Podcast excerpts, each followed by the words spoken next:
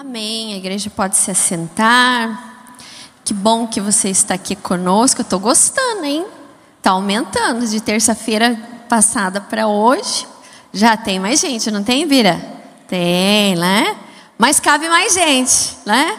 Cabe mais gente, cabe a gente também convidar as pessoas para separar esse tempo. Você que está nos assistindo, seja agora ao vivo pelo YouTube ou depois, né? A gente sabe que muitas pessoas assistem depois, mas se você tem a oportunidade, porque é uma oportunidade, de parar o seu dia né, para vir à casa do Senhor, olha, se não fizer efeito, venha aqui reclamar comigo. que eu vou orar para que Deus toque mais o seu coração, tá bom? Porque todas as vezes que a gente está na casa do Senhor, é um momento único é um momento especial de ouvirmos a voz de Deus e é um privilégio. Se você pode parar o seu dia e reservar esse tempo. A gente sabe que os irmãos buscam Deus em casa, que é o mesmo Deus, né? Tempo de comunhão. Mas vem aqui, faça esse propósito com o Senhor, de estar durante todo esse ano às terças-feiras juntamente conosco, orando na intercessão. Quem pode vir às duas horas ou às três horas, das três às quatro, nós temos esse período de meditar na palavra de Deus e de estar colocando diante do Senhor as nossas intercessões. No final do culto, a gente vai ter esse momento de intercessão. Aqueles que estão em casa, que infelizmente não conseguem sair, podem também mandar os pedidos que a gente vai interceder ao Senhor ao final do culto. É só escrever aí que depois a gente lê aqui, depois da mensagem. Eu queria ler um trecho da palavra de Deus que se encontra em Romanos, capítulo de número 8. São apenas dois versículos da palavra do Senhor. Eu vou ler na linguagem de hoje, Romanos 8, verso 17 e verso 18. Diz assim: Nós somos seus filhos e por isso receberemos as bênçãos que ele guarda para o seu povo e também receberemos com Cristo aquilo que Deus tem guardado para ele. Porque se tomamos parte nos seus sofrimentos, também tomaremos parte na sua glória. Eu penso que os sofrimentos durante a, vossa, a nossa vida não podem ser comparados de modo nenhum com a glória que nos será revelada no futuro. Amém?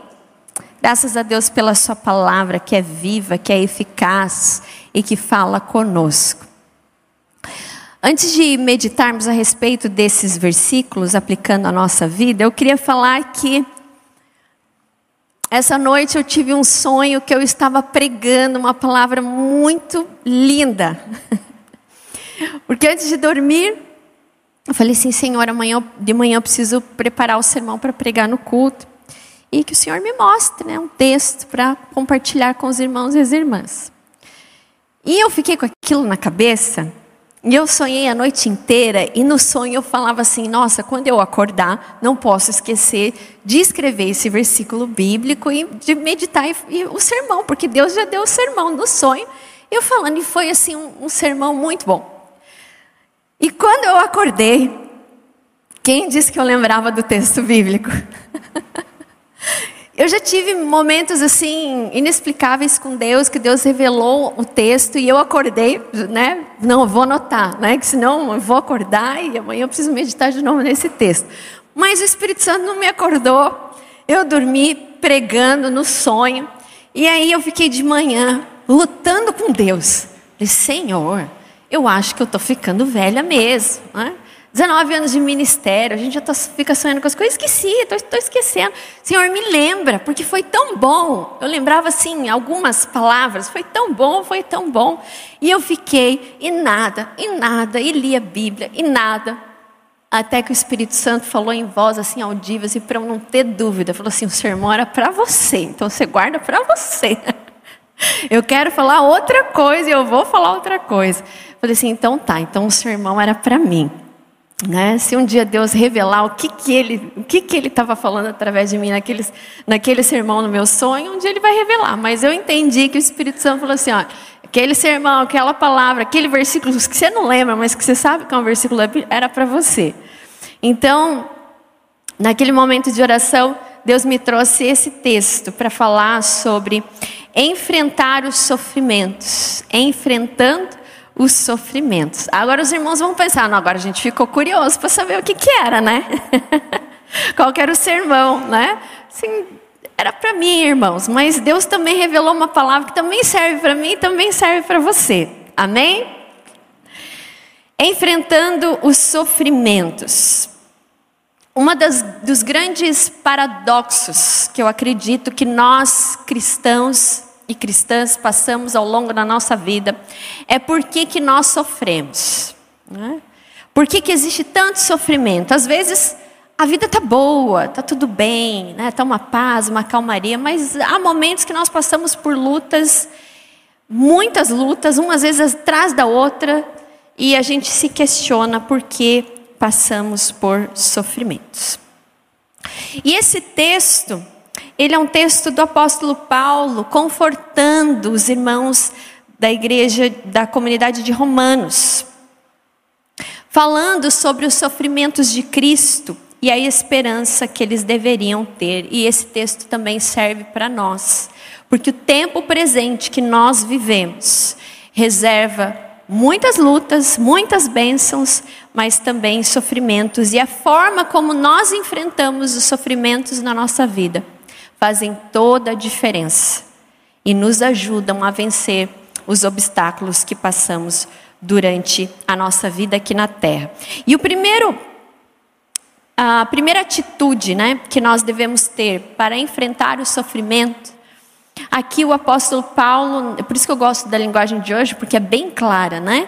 Ele começa falando: "Nós somos seus filhos". Nós somos seus filhos. Então, em primeiro lugar, nós precisamos ter convicção da nossa identidade em Cristo ao passarmos por sofrimento. Porque lembrar que nós somos filhos de Deus quando nós somos abençoados é bom, né? A gente até agradece, oh Jesus, que bênção.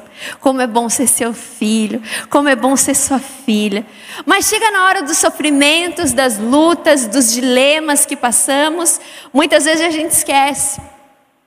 E aqui o apóstolo Paulo está relembrando aqueles irmãos com convicção: olha, nós somos seus filhos e por isso receberemos as bênçãos que ele guarda para o seu povo. Ele usa duas palavras aqui: a nossa filiação em Cristo Jesus, mas que também, como comunidade, somos povo do Senhor. E isso faz toda a diferença como nós enfrentamos os sofrimentos que aparecem na nossa caminhada. Eu não sei se você já teve a oportunidade de ver, eu particularmente não gosto. Eu acho que é muita agressão, mas você já deve ter visto em algum momento quando aqueles atletas sobem ao ringue, porque né, falam que é atleta, né? Eles se preparam como atletas. Ou seja, aqueles lutadores de MMA ou lutadores de boxe. Vocês não sei se, se, vocês já repararam, mas quando os caras ou as mulheres, porque também tem mulheres que também ingressam ah, é, como lutadoras, antes de entrar no ringue, eles até escolhem música. Pode escolher uma música e aquela música parece que faz toda a diferença. E os caras entram assim, na convicção de que eles vão ganhar e eles já são vencedores. E eles estão lá, a plateia está ovacionando. E eles sobem naquele ringue com toda a convicção, cara e certeza de que vão ser vencedores. Da mesma forma, as mulheres também têm lá todo um ritual, a música, eles sobem e lá eles entram para lutar naquele ringue. Claro, tiveram treinamento, se prepararam. Mas nós podemos aplicar também para a nossa vida. Quando nós temos convicção de que nós somos filhos de Deus, conforme Paulo já iniciou aqui nesse verso de número 17, assim nós encaramos a nossa vida. Somos filhos, somos filhas. Então nós tomamos essa atitude e essa convicção de sermos filhos de Deus que já venceram todas as coisas. Filhos. Quando nós temos essa convicção que somos filhos de Deus, nós entramos nas batalhas, nós enfrentamos o nosso dia a dia, nós enfrentamos as lutas que se, que se apresentam, nós enfrentamos os sofrimentos com essa convicção de que somos filhos de Deus. E por e por sermos filhos e filhas de Deus, nós receberemos a bênção que o Senhor tem guardado para nós, conforme diz aqui a sua palavra. E quando nós temos essa convicção de que somos filhos e filhas de Deus, a forma como a gente enfrenta o sofrimento é diferente. Claro que dói, claro que a gente não queria, mas a gente tem o amparo, o aconchego de um Deus que cuida dos seus filhos e das suas filhas. Os atletas foram treinados para entrar no ringue, nós também. Somos treinados ao longo da nossa vida, ao passarmos por diversas tempestades, aflições da nossa vida. Mas parece que a gente se esquece. Quando vem uma luta, uma aprovação, a gente fala: ah, mas de novo. Ah, mas assim, assim eu não aguento. Mas a nossa atitude como filho, como filho de Deus, tem que ser diferente. O mesmo Deus que, Deus que deu vitória nas outras lutas, nas outras tempestades que passaram e que nós passamos vitoriosamente, esse mesmo Deus, por termos convicção da nossa filiação no Senhor, Ele também nos dará vitória. Ele caminha ao nosso lado e por isso a gente pode enfrentar o ringue da nossa vida com essa convicção de que nós somos filhos e filhas do Senhor Jesus. Essa semana é, a Amanda voltando para a escola hoje. Tem duas, notei aqui duas ah, é, ilustrações, né, para deixar mais dinâmico o nosso sermão. E hoje a minha filha voltou para a escola e foi muito engraçado que no carro eu estava dando as instruções para ela. Olha, né? Presta atenção na professora, cuidado para não cair, mas também falando, olha, Deus está com você. A bênção, não falei para ela assim, olha, Deus te abençoe. A bênção do Senhor já está sobre você. Claro, você vai fazer novas amizades, porque eles mexeram toda a sala, assim, deixaram dois ou três da sala que era do ano passado dela e colocaram alunos novos, né? Justamente para socialização. E sabe que criança muitas vezes enfrenta dificuldade, né? É, com, com amigos, uma hora é amigo, outra hora, daqui a pouco já amanhã já não é mais amigo, daí no outro dia já é a melhor amiga, daí no, daqui dois dias já não é mais, e é aquela inconstância, né? É, nas crianças. E ela sofre muito com isso, sabe? Ela chega em casa, é a hora que eu vou saber dos babados da escola, o que, que aconteceu. Então, já fui orientando ela, né? As emoções, as coisas, que Deus está com ela. E aí ela parou e falou assim: É, mamãe, porque ano passado eu já vivi muita coisa. Falei, nossa, né? A gente, então, se eles enfrentam tanta coisa, imagina a gente, né? Eu já enfrentei tanta coisa no passado e Deus sempre cuidou de mim. Eu falei, é isso. Deus sempre cuidou e Deus vai continuar cuidando. Como é importante a gente ter essa convicção, irmãos, de que nós somos filhos e filhas de Deus e de que Deus não se esquece de nós que somos os seus filhos. Muitas vezes o pai, a mãe pode se esquecer de uma criança. Já, já ouvimos inúmeras histórias assim, né? Às vezes de pessoas que não puderam sair do trabalho, acabaram de esquecer a criança na escola.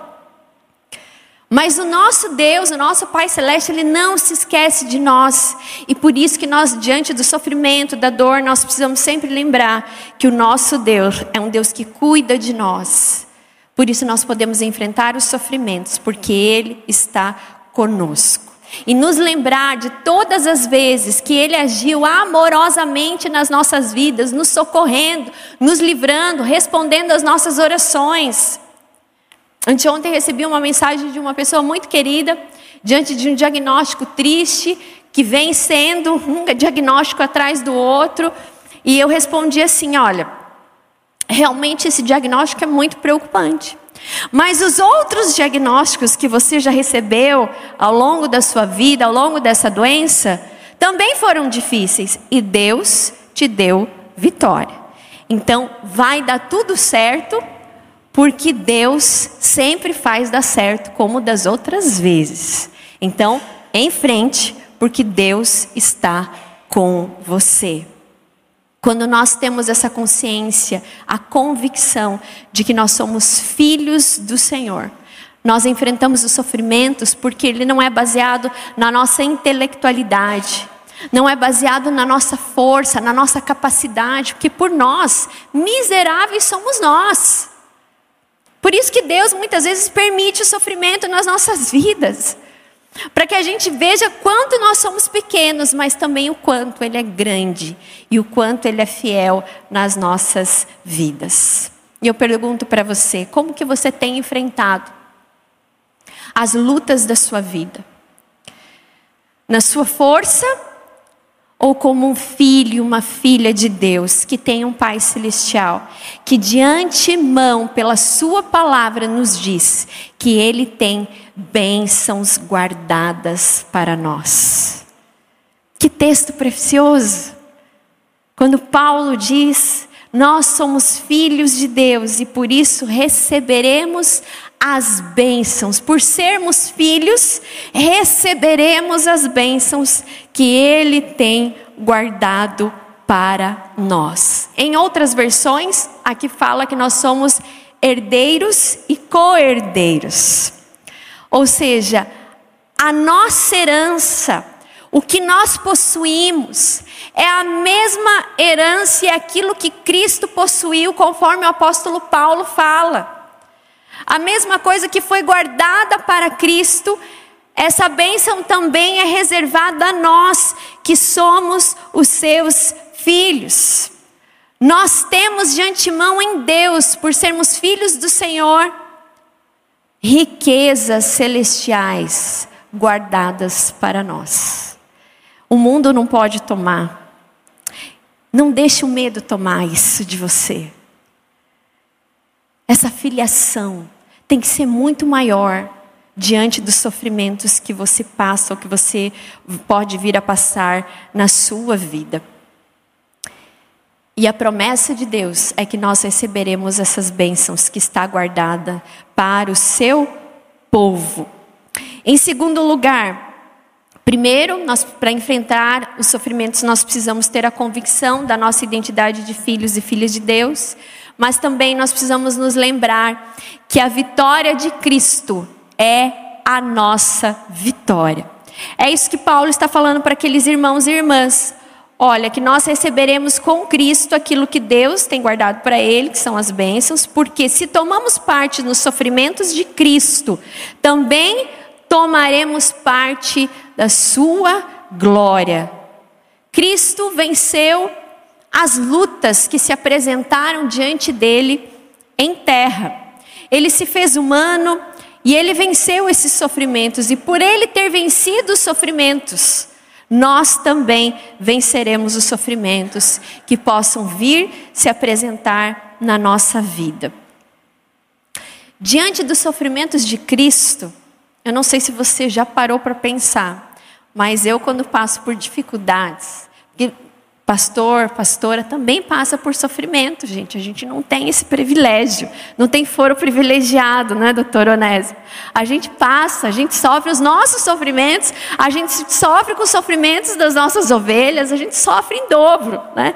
Sofremos pela igreja, mas quando ao passar por sofrimentos eu fico assim, sabe, diante do Senhor, eu falo: Senhor, mas que tamanho sofrimento, que luta e aí me vem essa consciência de que qualquer problema que venhamos a ter nessa vida é muito pequeno diante do que o nosso Cristo sofreu quando ele estava aqui na terra.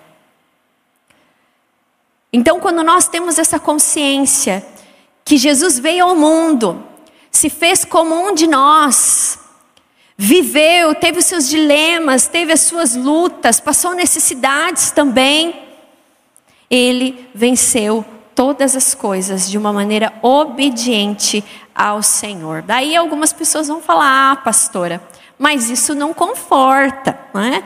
Porque Cristo é Cristo. E eu sou eu. Eu falei, pois é, então tem que voltar lá no primeiro ponto. Você é quem? Filho, filha de Deus, assim como Jesus serviu nessa terra como filho de Deus e confiou naquilo que o Pai havia reservado para ele, as suas bênçãos, a sua herança no Senhor. Nós temos bênçãos reservadas a nós.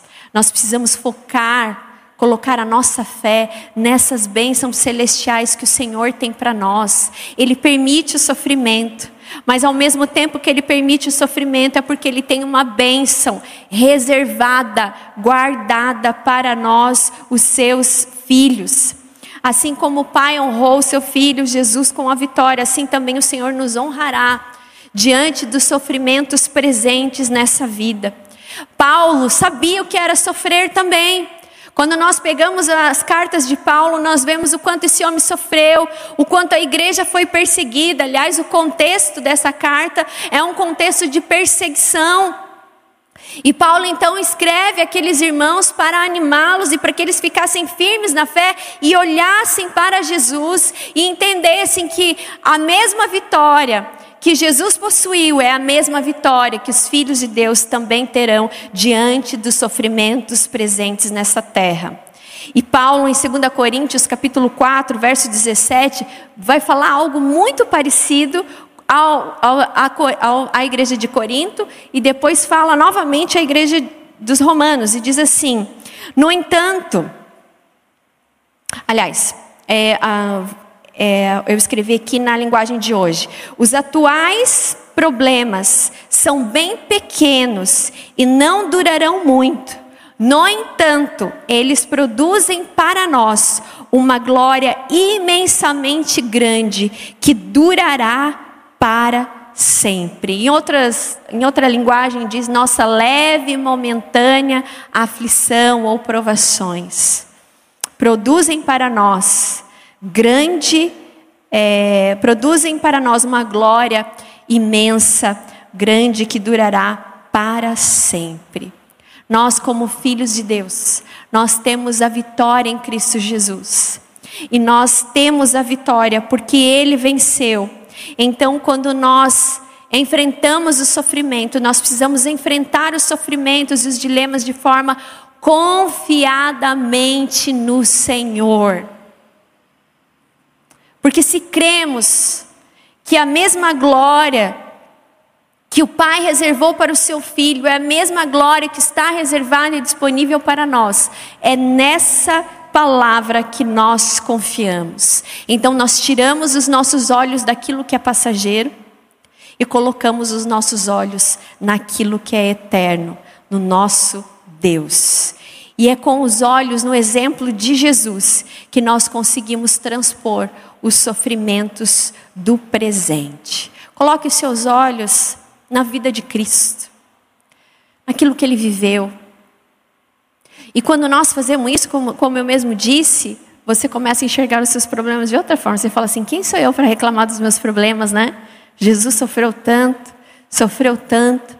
Então, esse problema, esse dilema, esse sofrimento que eu estou enfrentando, também vou obter vitória. Porque assim como Cristo venceu, eu também serei vencedor e vencedora no nome de Jesus. É claro que muitas vezes nós questionamos os sofrimentos. Falamos, Senhor, por que tanta dor? Por que esse sofrimento agora? Por que essa luta nesse momento? Será que o Senhor me abandonou? Será que o Senhor não está ouvindo mais a minha oração?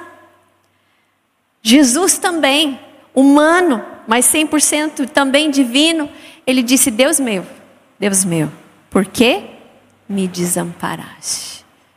E aí nós tiramos a lição que o Senhor entende os nossos questionamentos, mas que os nossos questionamentos não nos afastem dos propósitos eternos do Senhor diante das lutas que nós passamos porque nós vamos obter vitória se permanecermos firmes e constantes no Senhor. Da maneira que Ele exaltou Cristo, Ele também nos exaltará. Talvez em algum momento da sua vida, você se já sentiu momentaneamente abandonado por Deus nos sofrimentos.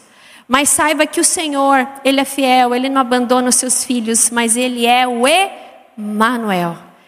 Deus presente está. E é na hora que nós enfrentamos os sofrimentos que nós sentimos mais ainda a presença consoladora, confortadora do Senhor.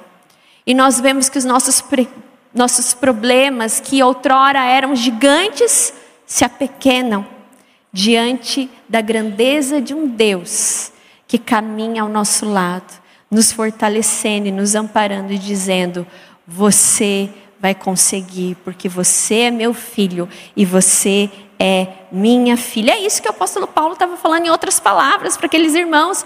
Olha, a gente é filho de Deus. Os sofrimentos que vocês estão tendo aqui é os mesmos sofrimentos de Cristo, e assim como Deus honrou o seu filho, Deus vai honrar vocês também. Porque é uma glória futura que está sendo reservada e guardada para vocês, portanto, permaneçam firmes. Às vezes a gente tem vontade de fugir, às vezes a gente tem vontade de chorar diante dos dilemas, mas nós podemos fazer tudo isso. E Deus não se aparta de nós, porque Ele é aquele que enxuga dos nossos olhos toda a lágrima. Ele é aquele que estende as suas mãos para nos levantar e para dizer para cada um de nós: Filho, filha, levanta, porque eu sou contigo por onde quer que andares. Por isso, nos dias das aflições, dos sofrimentos, em frente, em frente, em frente com Jesus. E tenha certeza, porque a Sua palavra jamais falha quando nos diz que em todas as coisas nós somos mais do que vencedores. Olhos fixos no Senhor em todo tempo não nas circunstâncias. Olhos fixos naquilo que o Senhor tem reservado para você. Porque a nossa tendência humana é olhar sempre o agora. Por isso, em terceiro lugar, foque na esperança. Paulo diz àqueles irmãos: Eu penso que os sofrimentos durante a nossa vida não podem ser comparados de modo nenhum com a glória que nos será revelada no futuro. Deixa eu falar uma coisa para você. Quem não tem esperança não crê no amanhã. E quem não crê no amanhã já desistiu hoje de viver aquilo que ainda virá. Olha que coisa louca. Quem não tem esperança não crê no amanhã. E quem não tem esperança e não crê no amanhã já desistiu hoje, antecipadamente, de viver aquilo que está por vir. E cotidianamente, diante dos dilemas e sofrimentos, muitas vezes nós fazemos isso.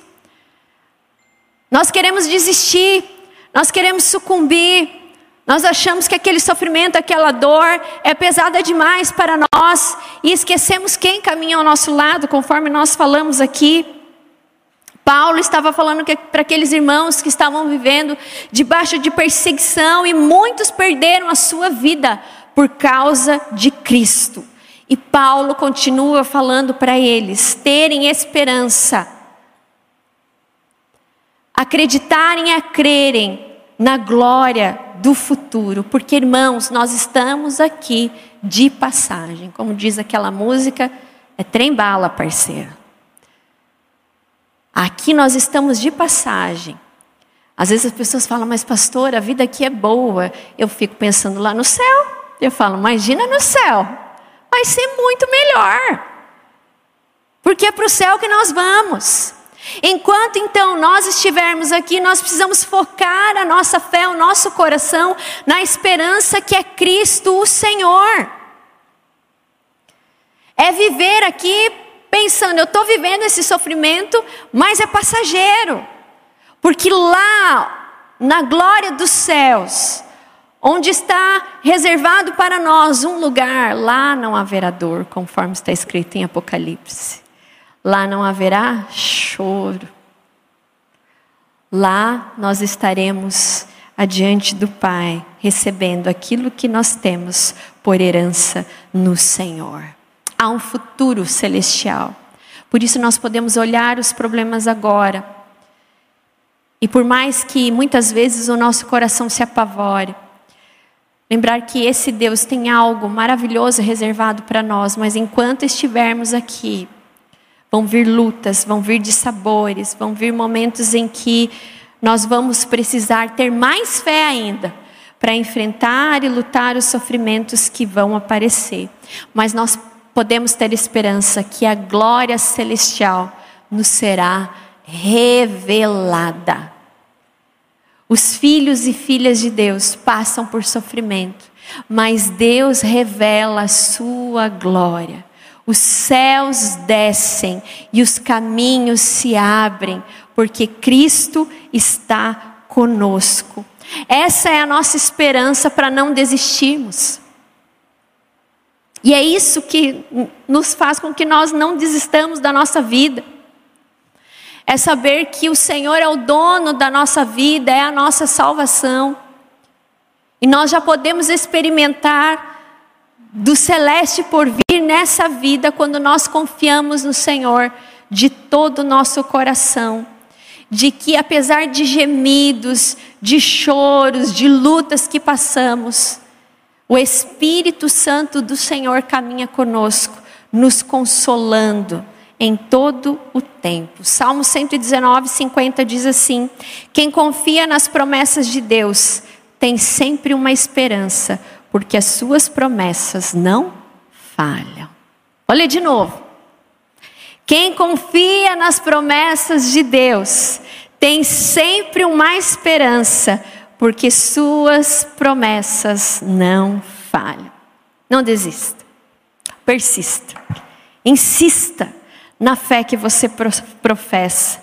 Não deixe que o desânimo te vença nos sofrimentos, mas coloque os seus olhos somente no Senhor e na Sua palavra. E para encerrar, eu queria perguntar para você: se você tivesse a oportunidade de ter os olhos de Deus, de ter a mente de Deus, como que você veria os sofrimentos, os dilemas e as lutas que você passa? Seria bom, né? Nos pouparia de tanto sofrimento. E é por isso que a gente sofre mais ainda. Porque a gente é ansioso, a gente não sabe aquilo que está no coração de Deus, é aquilo que Ele quer. E eu tive uma experiência maravilhosa com o Senhor no avião, recentemente, em que eu estava olhando e toda vez a gente vê as mesmas coisas, né? As, a, a, cidade fica pequenininha, as casas vão ficando pequenininhas, pessoas quase imperceptíveis, a gente já não vê mais. Os carros parecem assim, aqueles carrinhos de brinquedo, indo para lá e para cá. Mas também tem aquela imensidão, aquele céu azul maravilhoso, aquelas nuvens, outras mais carregadas, aquelas que são branquinhas, aquelas quase imperceptíveis. E se tiver um pôr do sol ainda, você até esquece lá da terra de olhar e fica contemplando contemplando o pôr do sol sobre as nuvens, que é uma coisa majestosa. E sempre quando eu viajo, eu fico assim, falando assim: Deus, o Senhor tem a melhor visão do mundo. Quem dera se a gente tivesse essa vista todos os dias, né? De ver aquele pôr do sol sobre as nuvens, coisa mais linda.